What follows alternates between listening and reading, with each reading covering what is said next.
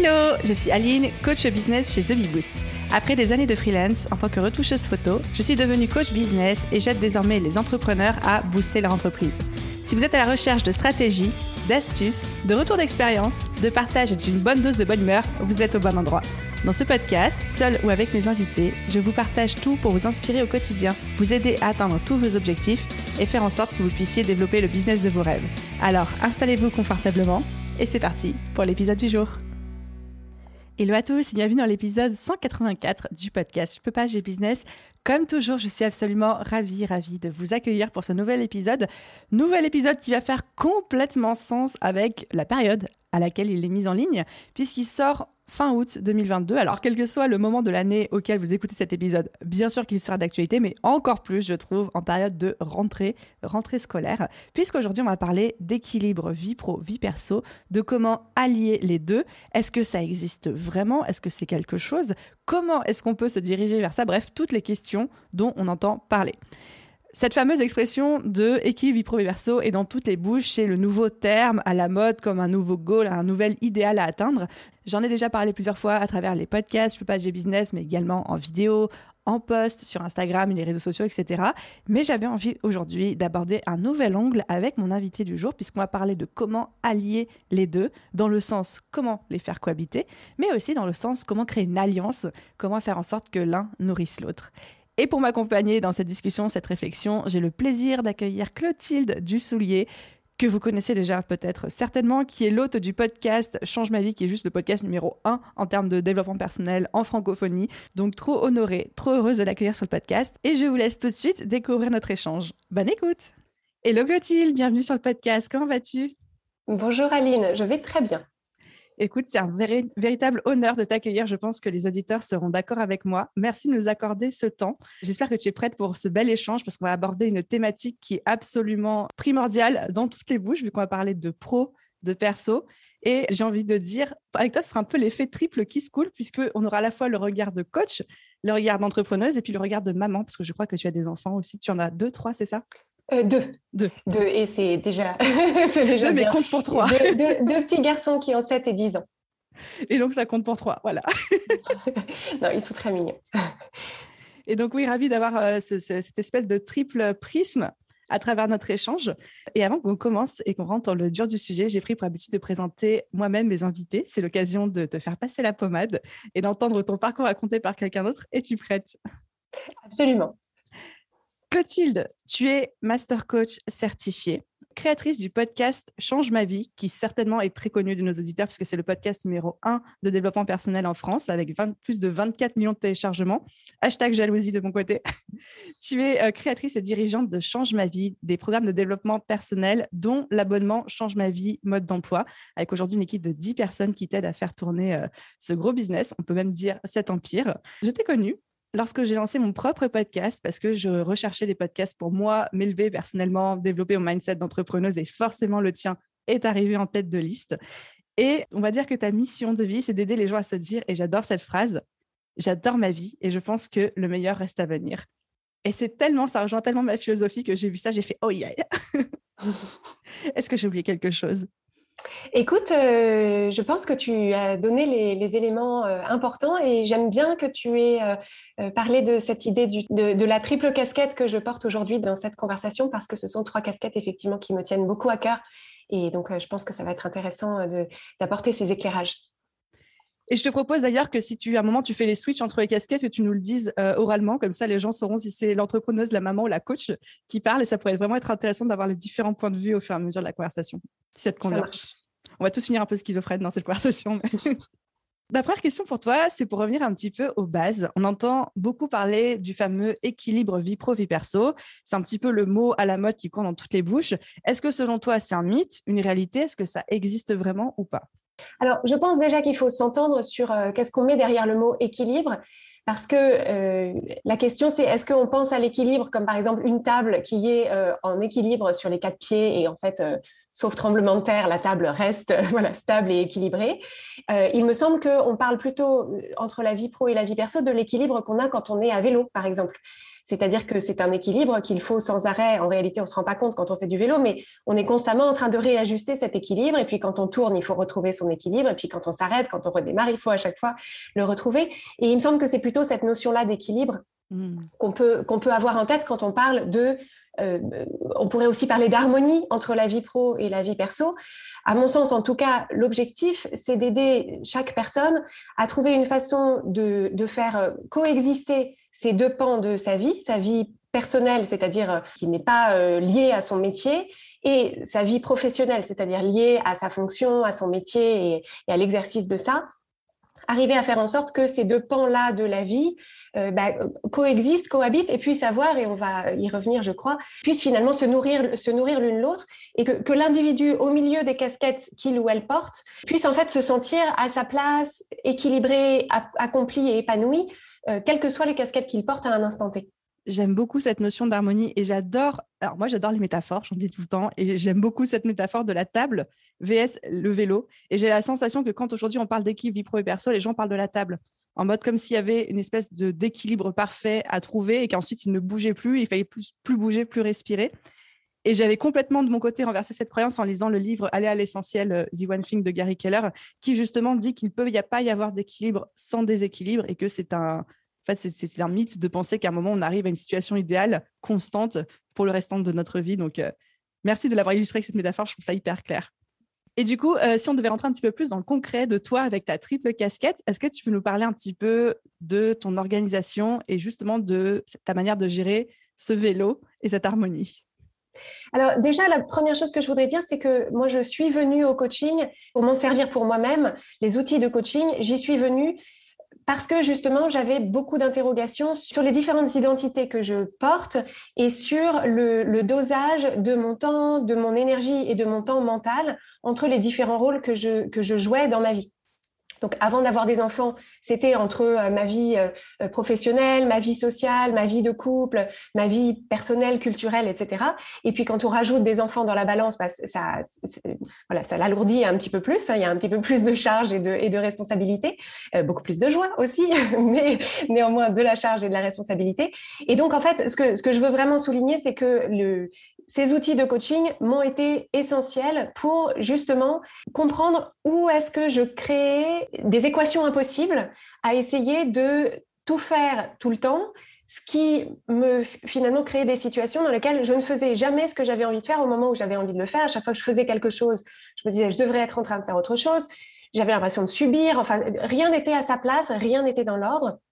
Et donc moi, ce qui a vraiment été euh, utile pour moi, ça a été d'acquérir des outils pour déjà mieux me comprendre, c'est-à-dire mieux comprendre dans les moments où je me sentais soit débordée, soit pleine de ressentiments, avoir l'impression de subir, avoir l'impression d'être débordée, etc.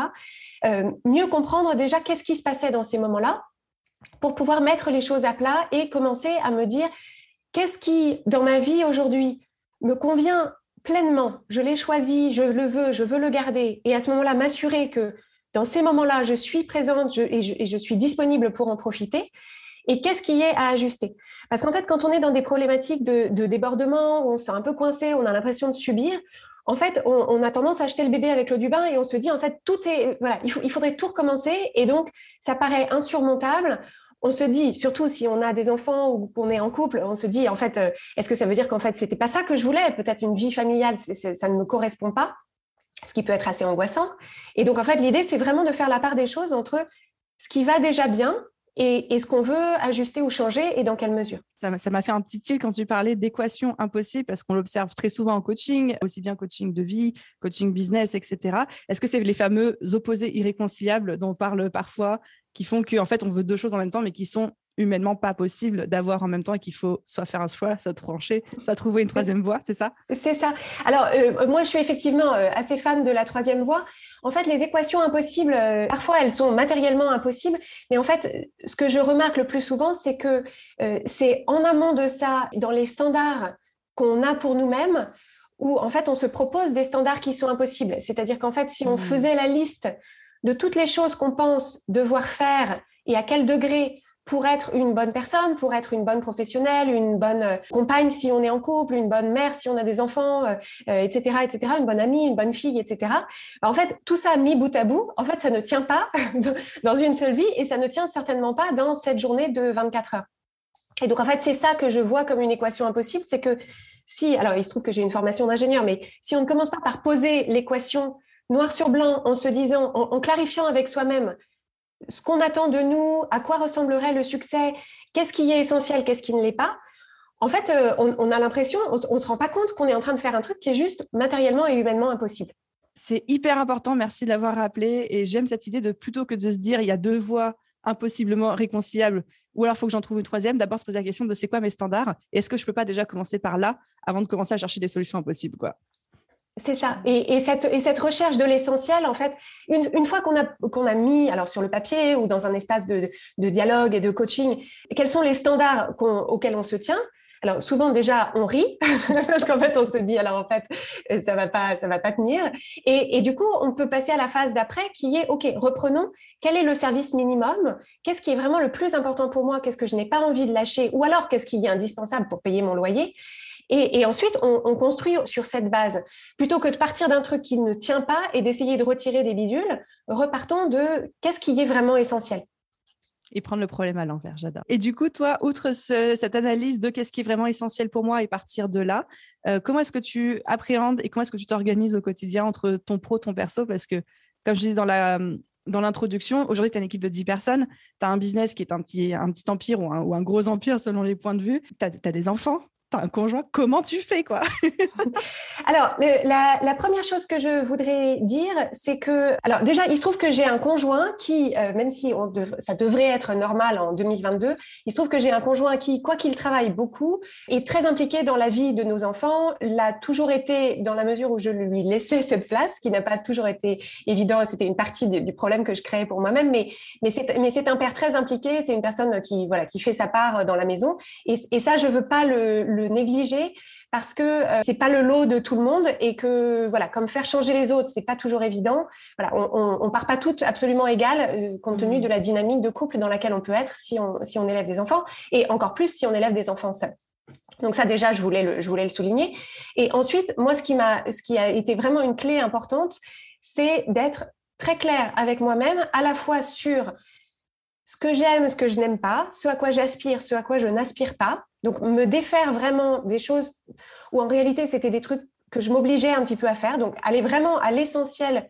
de ce dont je veux peupler mes journées et mes semaines. Et donc, il y a tout un tas de trucs que je ne fais pas ou que je ne fais plus parce qu'en fait, ça ne fait pas partie de mes priorités ou de mes essentiels. Et l'autre élément, c'est aussi d'être réaliste sur les chapitres de vie qu'on traverse. Là, aujourd'hui, mes enfants, ils ont 7 et 10 ans. Et en fait, bah, il y a un cap quand même à partir de 7 ans, une fois que les deux sont de l'autre côté de, de 7 ans, où ils gagnent en autonomie. Et donc, ce que ça signifie, c'est qu'ils ils sont beaucoup moins demandeurs, pas beaucoup moins, mais moins demandeurs de mon attention. Et donc, je remarque que, par exemple, j'ai pu renouer avec une certaine vie sociale. Euh, alors, bon, il y a eu le Covid entre les, entre les deux, donc euh, voilà. Mais quand ils étaient petits, en réalité, je m'apercevais que mes amitiés, je les ai beaucoup moins cultivées j'ai beaucoup moins appelé ma mère, j'ai beaucoup moins appelé ma sœur. c'est pas encore le luxe aujourd'hui, mais voilà, je, je suis pas très téléphone par ailleurs, mais et voilà, toute la partie un peu euh, qui est en dehors du mode survie, c'est-à-dire euh, mmh. je travaille, j'élève mes enfants et je dors et genre je fais un tout petit peu de trucs pour moi. En dehors de ce mode-là, en fait, j'avais pas de place pour le reste. Et du coup, moi, je me disais, si je veux pouvoir me retrouver avec moi-même. J'ai beaucoup besoin de solitude et de, et de moments de juste être toute seule, tranquille, euh, faire mes trucs. Et en fait, bah, il y avait un peu un arbitrage à faire, c'est-à-dire est-ce que une, soirée tranquille, j'ai envie d'être tranquille ou est-ce que j'ai envie de sortir euh, voir mes amis? Et en fait, je me rendais compte que ce qui allait le plus me ressourcer, par exemple, c'est de passer euh, deux heures à, euh, à, écrire, à lire, à faire des trucs de mon côté. Et donc, en fait, le fait d'être très clair avec ça, ça permet de faire des arbitrages en se disant, c'est pas pour toujours. Quand j'aurai plus de temps, quand mes enfants seront un petit peu plus grands, on pourra recommencer à inviter du monde à la maison parce que quand ils avaient 3 et 5 ans, c'était au-dessus de mes forces. Et, donc, en fait, ça, ça varie selon les, selon les personnes, bien sûr. Mais se dire, voilà, là, c'est un chapitre de ma vie où, et puis trois petits points, et ça ne durera pas toujours, et ce sera pas toujours comme ça. Et donc, moi, là, je parle de l'âge de mes enfants, mais ça peut être aussi, On peut traverser des périodes en termes de niveau de santé ou en termes de là où on habite ou de temps de trajet, etc.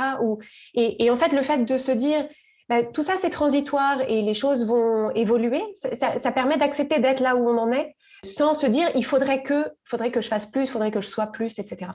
Il se crée des standards impossibles. Exactement. Et tu mentionnais le fait qu'il y avait des choses qui où tu avais pu faire des arbitrages justement avec des choses que tu ne faisais plus ou pas parce que justement ça c'était pas ta priorité, c'était pas euh, dans ton chapitre de vie du moment. Est-ce que tu as des exemples concrets de choses que tu aurais pu arrêter de faire Je pense tout spécialement aux mamans qui vont nous écouter que ça va peut-être déculpabiliser sur certains points. Oui, alors euh, euh, c'était quelque chose que j'avais déjà évoqué sur mon podcast. En fait, quand mes enfants étaient petits, enfin plus petits, je voyais beaucoup d'autres parents qui avaient des enfants qui étaient en maternelle ou dans les petites années de primaire, qui leur faisaient faire toutes sortes d'activités euh, extrascolaires. Donc, euh, donc du coup, je savais que euh, le mardi soir, bah, ils allaient les récupérer à la sortie de l'école, ou alors ils coordonnaient les babysitters et tout pour, pour les emmener à la danse, au cirque, au dessin, au piano et tout. Et en fait, moi, c'était too much. C'est-à-dire que créer mon entreprise, faire en sorte que tout le monde ait à manger, que voilà, c'était un truc où je me disais la charge mentale, la charge organisationnelle, les inscriptions, s'assurer que les enfants ont les trucs qu'il faut, le matériel, etc. Quand ils étaient petits, pour moi, c'était too much. Et donc, du coup, je m'étais dit, bah voilà, moi, mes enfants euh, ne font pas de danse et de cirque pendant leur maternelle. Mais par contre, un peu plus tard, quand il y a eu euh, voilà une, opportunité, un truc facile, bah, j'ai pu enclencher ça. Euh, à un moment qui était le bon pour, le, bon pour moi. Donc ça, c'était un exemple. Un autre exemple du domaine professionnel, c'était à l'époque où j'étais auteur culinaire, parce que donc avant d'être coach, j'ai travaillé pendant une quinzaine d'années. Euh, avant d'être coach, ingénieur. voilà, c'est ça. entre ingénieur et coach, j'ai été auteur culinaire. c'est ça. Et en fait, je m'apercevais que j'étais invitée à beaucoup d'événements presse pour présenter des produits, etc. Donc, c'était bénéfique parce que ça permet de faire des rencontres, ça permet d'avoir des idées, ça permet de, de construire son réseau.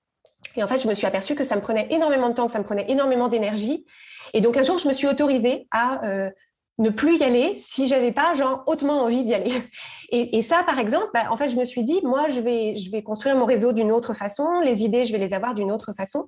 Et le fait de me rendre compte que je me sentais obligée et de m'autoriser à y aller ou pas y aller selon ce que j'avais envie de faire, bah, ça m'a libéré beaucoup de temps et beaucoup de temps et beaucoup d'énergie que j'ai pu mettre dans autre chose c'est incroyable la puissance de s'autoriser à s'écouter et pas euh, écouter les injonctions sociales des, des on dit quoi. Exactement. Merci pour ça. Et on en a déjà un petit peu parlé tout à l'heure quand on a commencé euh, notre échange. Dans la notion d'allié pro et perso, qui est donc le titre de ce podcast, il y a deux interprétations.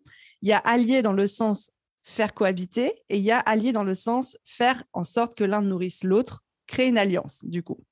Quelle définition, toi, te parle le plus? Et si tu pouvais nous dire un petit peu pourquoi, même si je me doute de ta réponse. Oui, alors je pense que finalement, plutôt que d'opposer les deux définitions, on pourrait presque les, les, présenter euh, comme des stades différents. C'est-à-dire que je pense que le premier niveau euh, auquel on peut aspirer, c'est de les faire cohabiter d'une façon qui nous convient. Et le niveau du dessus, quand on y arrive, quand les circonstances s'y prêtent et quand on arrive à, trouver le moyen, euh, ben, c'est que ces deux parties-là de, de, notre vie puissent se nourrir l'une l'autre. Je pense que ça dépend beaucoup du métier qu'on fait et de la vie personnelle à laquelle on aspire. Et nous, dans notre approche de, coaching chez Change Ma Vie, en fait, et, c'est pour ça que je pratique ce qu'on appelle le coaching de vie, c'est en fait de vraiment voir l'individu comme n'étant pas cloisonné, c'est-à-dire qu'en fait, la personne qu'on est dans notre travail n'est bah, pas complètement euh, décorrélée de la personne qu'on est dans sa vie personnelle. Et je pense que le monde de l'entreprise euh, est en train un peu d'évoluer dans ce sens-là, mais il y a encore mmh. du, chemin à faire. Mais je pense qu'ensuite, chaque personne peut, dans, sa représentation intérieure de la personne qu'elle est, se dire, bah, en fait, qu'est-ce que je vis dans ma, vie euh, personnelle qui alimente ma, compréhension, euh, mon humanité, mon empathie, les liens que je forme dans, dans ma vie professionnelle et vice-versa. Alors, moi, c'est un peu plus facile parce que comme je suis coach, je veux dire, évidemment, enfin, je coach les gens sur des choses que je peux rencontrer moi dans ma vie personnelle. Donc, je dirais que là, le, lien, il est assez clair. Mais ensuite, je pense que dans tous les métiers, il peut y avoir des, liens qu'on peut faire. Et je pense que chaque personne, par rapport à ses circonstances personnelles, si elle peut arriver à trouver des ponts, ne serait-ce que dans le fait que moi, ce que je vois beaucoup dans l'éducation que je donne à mes enfants, c'est que ça me tient énormément à cœur de leur montrer que le travail, c'est pas euh, le truc qu'on fait en attendant de vivre euh, le week-end. Et donc, en fait, je veux leur, leur présenter, alors d'autant plus parce que je suis une femme et que je suis profondément féministe, je veux leur montrer aussi que le travail, ça peut être une source d'épanouissement, que le travail n'est pas quelque chose euh, voilà, qui s'oppose à la vie personnelle. Et donc, en fait, avec mon mari, on parle beaucoup de nos, de nos métiers respectifs et nos enfants sont témoins de ça. Ils posent des questions. Voilà, on, les inclut vraiment là-dedans. Là où finalement, moi, quand j'étais petite, mes parents, euh, je, ne comprenais pas hyper bien ce qu'ils faisaient. Je comprenais pas bien quels étaient les enjeux. Je savais pas très bien ce qu'ils traversaient dans leur vie professionnelle. Et moi, j'ai envie de, de, présenter à mes enfants une vue, une vision un peu plus décloisonnée D'autant que pour moi, mon travail et mon métier, c'est vraiment quelque chose d'hyper central dans mon identité. Donc, je, veux qu'ils la connaissent. Donc vraiment euh, communiquer auprès de ses enfants, parce que je passe déjà sur la question que je voulais te poser après, qui est de quels sont les conseils qu'on pourrait donner concrètement à nos auditeurs sur l'allier le pro et le perso. Et ce qui est génial dans cette conversation, c'est que toi, tu as la casquette coach maman entrepreneuse et moi, j'ai la casquette coach célibataire sans enfant entrepreneuse. Et en fait, on va avoir différents conseils, je pense. Donc, toi, il y avait vraiment communiquer auprès des enfants, euh, de tes enfants, ce que tu fais, etc., pour qu'ils comprennent et qui, j'imagine aussi, qu'ils comprennent parfois l'importance que bah, quand maman, elle doit travailler, alors que normalement, elle travaille pas le soir, mais ce soir, elle doit travailler parce que maman a une masterclass, un coaching, un webinaire ou quelque chose comme ça, ils comprennent. Oui, c'est ça. En fait, je, pense qu'il y a beaucoup de personnes se, se trouvent en fait euh, ressentant de la culpabilité de ne pas être à 100% tout le temps dans les, les autres casquettes qu'ils portent, alors que ce soit auprès de leurs enfants, mais aussi il y a de plus en plus de personnes qui, qui ont à charge leurs parents euh, vieillissants, etc. Donc, euh, je veux dire, il n'y a pas que les enfants vis-à-vis de qui on peut avoir une certaine culpabilité, ou même quand on a des amis qui vous, vous disent ah ouais viens tout ça et qu'on dit bah non je peux pas, faut que je bosse, on peut ressentir une certaine culpabilité. Et en fait l'idée c'est de se dire Déjà, cette culpabilité, c'est intéressant de, la, questionner parce que la culpabilité, c'est qu'une étape intermédiaire pour, euh, clarifier un, arbitrage. Mais ensuite, c'est le fait de se dire, est-ce que j'ai envie de m'excuser auprès de mon entourage des choix que je fais pour, gagner ma vie, pour développer ma pratique professionnelle, pour faire face à mes besoins financiers, etc. En fait, de quoi est-ce que je m'excuse? Quand, je m'excuse ou que j'essaye de compenser ou que j'en fais des tonnes par ailleurs? Et en fait, je pense que les enfants, si on leur explique avec des mots qui sont appropriés à leur niveau de maturité. Que bah, bien sûr, pourquoi est-ce que nos parents travaillent? Bah, Expliquer pourquoi est-ce qu'on travaille, expliquer ce qu'on y trouve, ce qu'on vient y chercher, ce que ça apporte à la famille, etc. Je pense que les enfants sont tout à fait en mesure de, le comprendre et que finalement, cette culpabilité-là qu'on leur exprime, en fait, je suis pas sûre qu'ils sachent vraiment quoi en faire et que peut-être ça les allège eux si, si les parents ont l'air au moins d'être alignés avec leurs choix. Et tu voudrais dire que culpabiliser de ne pas passer de temps avec ses enfants et que de leur transmettre cette culpabilité, par exemple en s'excusant de manière répétitive, alors que eux, en fait, ils comprennent même pas pourquoi on s'excuse au final, c'est pas forcément le meilleur choix plutôt que de communiquer sur ce qui est en train de se passer. Et ça se trouve, ils vont être totalement OK avec ça. Oui, c'est ça. Alors, je ne donnerai pas de script à utiliser avec ses enfants et donc chacun, chacun pourra exprimer ce qu'il a envie d'exprimer à ses enfants. C'est simplement que je pense que si tous les soirs, en rentrant, on se retrouve à dire la même chose, ah, je suis désolée, j'ai raté le dîner, je voulais être là, j'ai pas pu être là, excuse-moi, etc. En fait, finalement, ce que ça signifie, c'est que dans les moments qu'on passe effectivement avec nos enfants, au lieu d'être aussi présent, aussi joyeux, aussi content qu'on pourrait l'être d'être avec eux. En fait, s'il y a toute une partie du temps qu'on passe à, dire qu'on aurait voulu faire autrement, bah en fait, c'est, je ne sais pas si le coût d'opportunité, il n'est pas plus important. Hmm. Et donc, peut-être expliquer clairement, et on peut le dire, voilà, idéalement, j'aimerais rentrer plus tôt pour passer plus de temps avec toi. En ce moment, ce n'est pas possible parce que je le regrette. Et maintenant que je suis là, qu'est-ce que, quel tour, euh, tu vois, quel tour de l'ego va être la plus haute ou que sais-je il y avait une autre partie que j'avais envie d'explorer avec toi sur euh, cette alliance pro-perso. Moi, je sais qu'à titre personnel, je m'appuie beaucoup sur tout ce qui se passe dans ma vie personnelle pour alimenter mon business en termes de storytelling, en termes de euh, backstage, en termes de croissance personnelle, de mindset, etc. Avec évidemment des limites très claires que je me suis quand même posées, hein, il faut le dire. Euh, est-ce que toi aussi, tu te sers bah, des exemples de ce qui peut se passer dans ta vie de couple, dans ta vie avec tes enfants, dans ta vie sociale pour alimenter ton business et ton coaching ou est-ce que tu as mis une cloison entre les deux?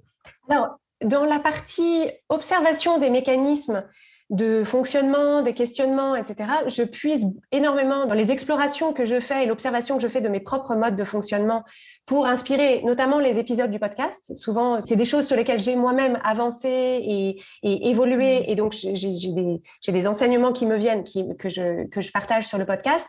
Ce qui nourrit aussi beaucoup euh, notre, notre approche, c'est le travail qu'on fait avec les membres de notre programme de coaching. Parce qu'en fait, j'ai conscience que bah, moi, je suis un individu. Donc, il y, a des, il y a des phénomènes et des mécanismes qui, qui m'apparaissent comme assez universels Néanmoins, j'ai un profil de fonctionnement qui n'est pas celui de tout le monde. Par exemple, moi, j'ai plutôt un biais pour euh, l'action, euh, alors qu'il y a des personnes qui ont plutôt un biais euh, vers l'hésitation ou le doute et, la peur de se lancer. Donc, si je n'apportais des éclairages que pour les gens qui ont tendance à, trop faire, là, je, je, raterais l'opportunité d'aider les gens qui ont tendance à avoir du mal à se, lancer, par exemple. Donc, donc je, je réfléchis beaucoup à ces typologies de fonctionnement pour m'assurer que j'apporte toujours des éclairages qui, bah, qui, sont, complémentaires. Et en fait, on a aussi beaucoup d'échanges en équipe, et c'est là aussi un des bénéfices d'avoir une équipe de coachs, c'est que je trouve que je, je, travaille que euh, à ce jour avec des coachs qui sont des femmes, donc elles sont toutes dans des situations personnelles, des moments de leur vie qui sont différents, et donc ça permet justement d'apporter des regards et des points de référence qui, sont inspirés par ce qu'elles-mêmes peuvent rencontrer dans leur propre vie. Trop bien. Et quels sont les trois conseils que tu, peux, que tu donnes le plus souvent en tant que coach à tes clients J'imagine à quel point tu dois en avoir aussi qui arrivent avec cette problématique de je me sens débordé, épuisé, l'allier le pro-perso, l'organisation, la productivité. Oui, alors un, premier conseil et, une première euh, finalement direction d'exploration, c'est d'observer où est-ce qu'on s'en remet à l'extérieur pour nous dire si ce qu'on fait c'est bien ou pas bien. Parce qu'en fait, une des composantes, enfin, une, des difficultés qu'on peut avoir à trouver ce qu'on pourrait qualifier d'équilibre entre sa vie professionnelle et sa vie personnelle, c'est quand finalement on n'est pas soi-même l'arbitre principal de ce qu'on fait, quand est-ce qu'on le fait et comment est-ce qu'on le fait. Et donc, en fait, si je vis ma vie plus ou moins pour euh, faire plaisir et pour obtenir la validation de mon boss, de mes collègues, de ma mère, de mon mari, de mes enfants, de ma belle-sœur, de la voisine, des parents d'élèves, etc. Et bien en fait, du coup, je, vais, je vais faire un certain nombre de choses pour des raisons qui sont pas tout à fait bonnes et pas tout à fait justes pour moi. Et donc, je vais encombrer ma vie finalement d'un certain nombre de choses que je fais dont en fait je pourrais me passer si je pouvais me passer de la validation de la validation hypothétique de ces personnes-là. Donc déjà réinternaliser en fait cette validation pour qu'elle soit intérieure avant d'être extérieure. Donc pouvoir bien sûr euh, euh, recueillir les avis des gens. Euh, voilà, il ne s'agit pas de se couper de la vie des autres, mais commencer par apprendre à se dire à soi-même quels sont nos standards et à, quoi est-ce qu'on détermine qu'on les rencontre? Ça, c'est la première chose. Ensuite, tous les mécanismes de culpabilité, ça aussi, c'est quelque chose qui est très intéressant à, explorer parce que, en fait, ce sont, comme j'évoquais, comme j'évoquais tout à l'heure, la culpabilité, on la ressent à des moments où, en fait, on n'a pas fait des arbitrages clairs et où, en fait, on fait quelque chose tout en se disant qu'il faudrait pas ou qu'on le fait pas comme il faut ou qu'il faudrait faire autrement. Et donc, en fait, l'idée, c'est d'utiliser la culpabilité, de, ne pas être dans la culpabilité chronique, mais d'utiliser ce signal comme une petite, euh, un petit voyant sur le tableau de bord en se disant, ah bah là, il y a quelque chose sur lequel il faut que je décide clairement.